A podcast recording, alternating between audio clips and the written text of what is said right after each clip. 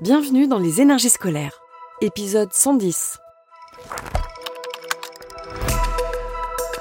Extra classe.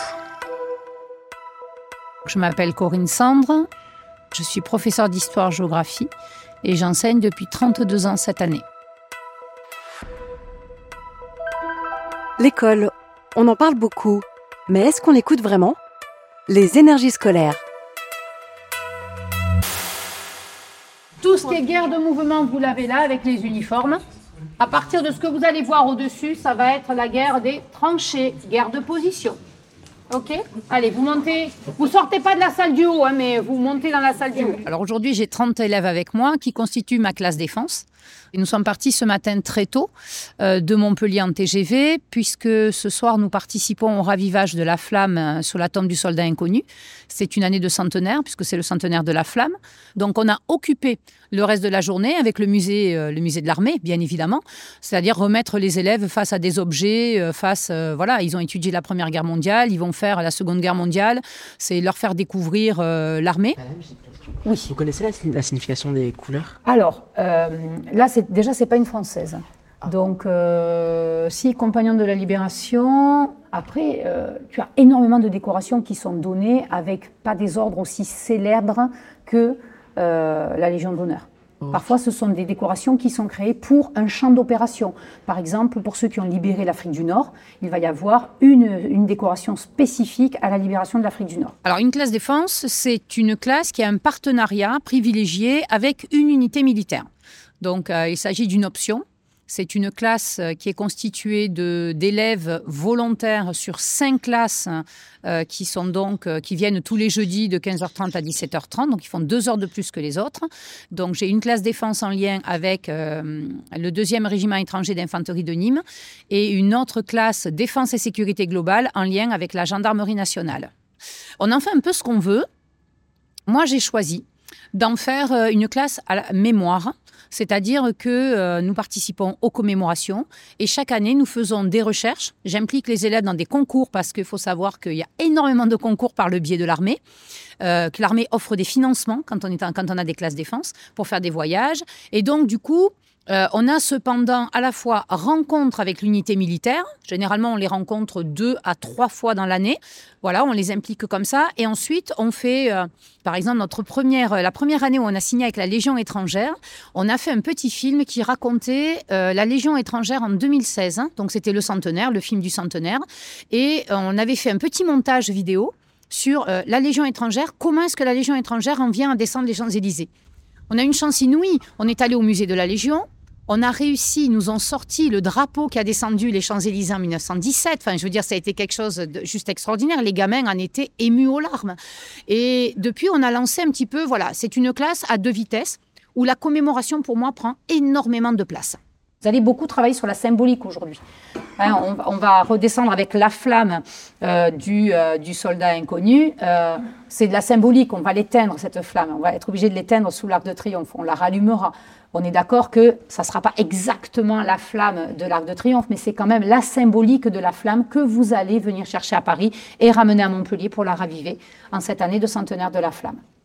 OK? Donc je vous laisse vous promener sur cette allée-là. On se retrouve là. Quand vous avez terminé, vous nous attendez là où nous sommes. OK? On a réalisé deux, trois films sur l'histoire de la Légion, sur des thématiques différentes. On a réalisé deux revues euh, qui s'appellent L'éclat du 20e. Je ne sais pas pourquoi les élèves ont choisi le titre. On a fait des expositions photos, objets. Hein, voilà. Qu'est-ce qu'on a réalisé encore?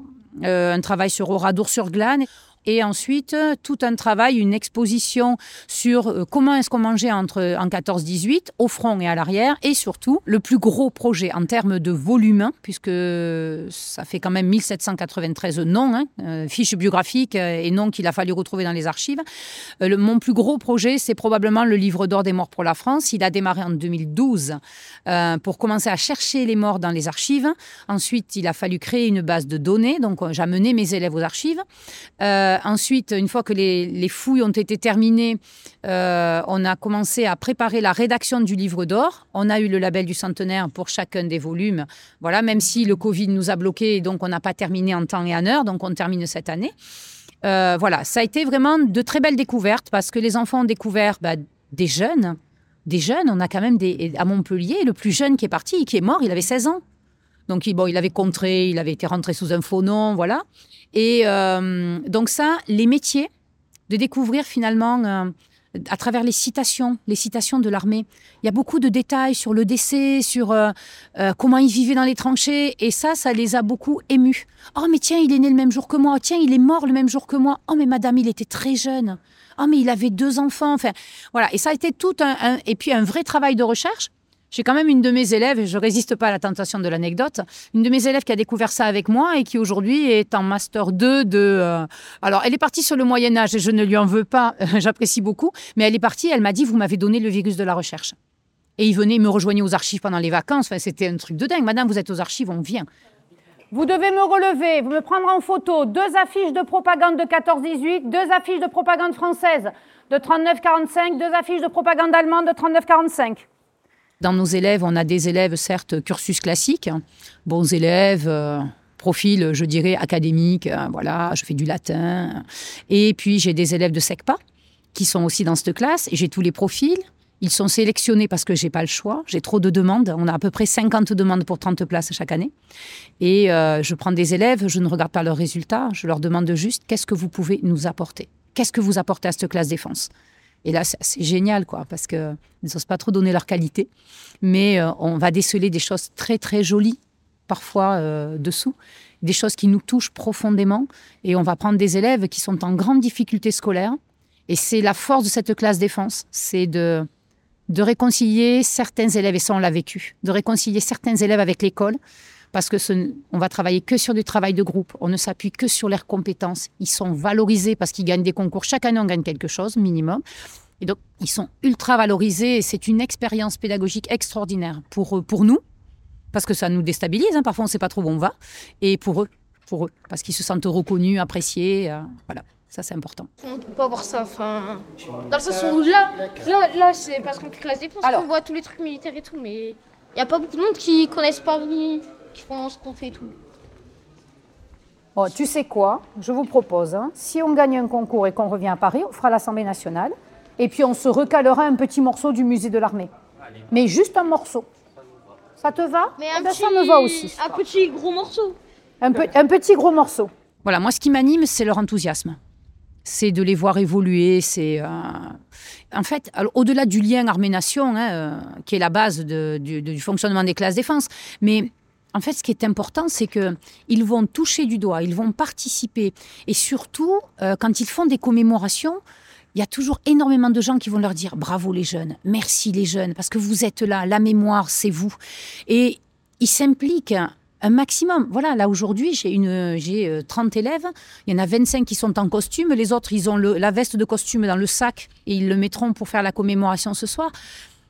Voilà, ils sont porte-drapeau, ils sont fiers, ils sont tout contents de participer. Alors c'est vrai que raviver la flamme du soldat inconnu, euh, c'est quelque chose qu'ils n'oublieront jamais de leur vie, clairement. Moi, je l'ai déjà fait avec des élèves, c'est un souvenir très, très poignant.